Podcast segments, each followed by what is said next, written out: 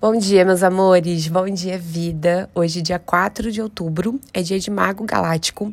A gente chega no oitavo dia da Onda Encantada da Mão. E o chamado hoje é para que você guie as suas realizações, tudo aquilo que você sente de concretizar aqui no plano da matéria, a partir da sua integridade, nos saberes que vem aí, ó, da sua alma. Esses dias eu coloquei um podcast lá dentro do Retiro Cosmo Criativo falando sobre o quanto a gente muitas vezes espera por uma validação, uma autorização, uma permissão para fazer algo que a gente está sentindo.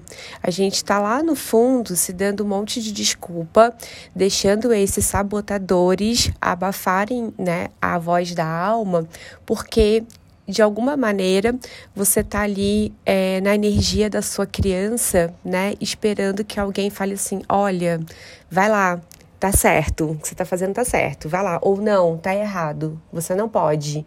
Então, é, essa é a postura né, da aprendiz que eu falo.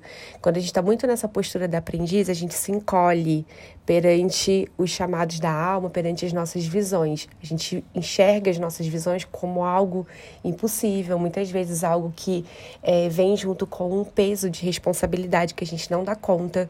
Mas, meu amor, eu te garanto uma coisa: se chegou para você, é porque você é sim capaz de fazer. Não tem como, senão nem chegaria para você, você não conseguiria nem enxergar essa possibilidade, sabe assim?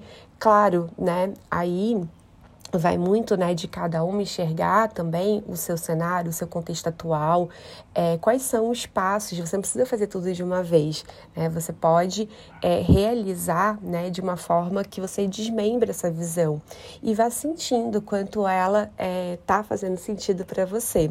Mas eu volto lá na questão né, de se autorizar. Essa autorização para fazer o que você sente de fazer, para seguir os seus chamados de alma, só pode vir de dentro tá? Ninguém vai chegar para você, né, como uma mulher adulta e te apontar esse caminho. Ou, se fizer, né, e você seguir é, essa autorização alheia, muitas vezes o que acontece é que você vai estar tá realizando é, escolhas a partir da visão do outro, não da sua própria.